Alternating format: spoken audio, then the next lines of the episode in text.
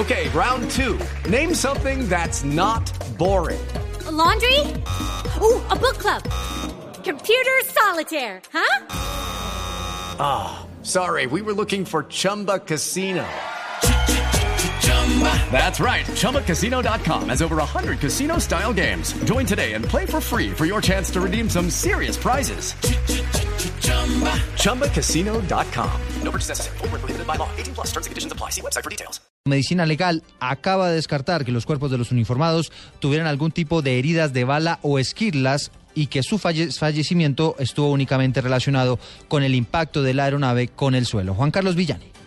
Así es, buenas tardes. El proceso de las necropsias se realizó de acuerdo a protocolos internacionales que se hacen especialmente cuando hay accidentes aéreos. Según el director de Medicina Legal, trabajaron 12 personas en total, entre médicos expertos, odontólogos forenses, antropólogos, técnicos en radiología y dactiloscopia.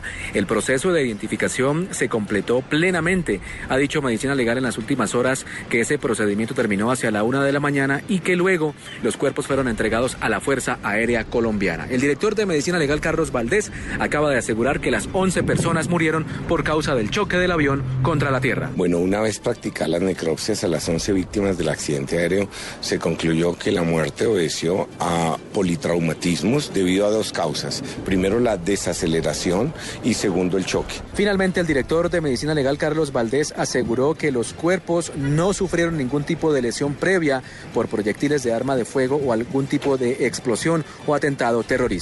Juan Carlos Villani, Blue Radio.